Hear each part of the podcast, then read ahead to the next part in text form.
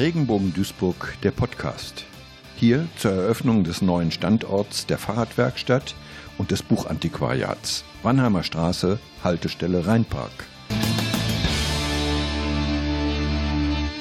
Im Gespräch mit Heinz Flischikowski, Autor, freier Journalist und Mitglied der Kulturwerkstatt Meiderich. Sie haben sich heute einen Einblick verschaffen können über diese Räumlichkeiten. Erläutern Sie doch mal bitte etwas zu dieser Einrichtung.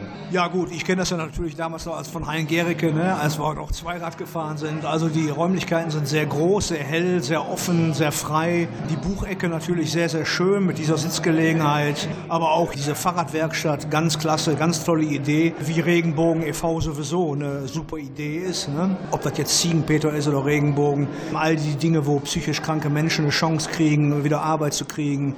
Also ich werde, ich bin ja Fahrradfahrer, ne? CO2-neutral und ich werde mit Sicherheit mit meinem Fahrrad hier auch hingehen. Was wünschen Sie dieser Einrichtung Rebo Buch in Kooperation mit Reborat hier? Ich hoffe, dass die Medien, die Presse da auch weiter am Ball bleibt und auch ein bisschen Öffentlichkeitsarbeit für diese tolle Sache macht. Ich gehe mal davon aus.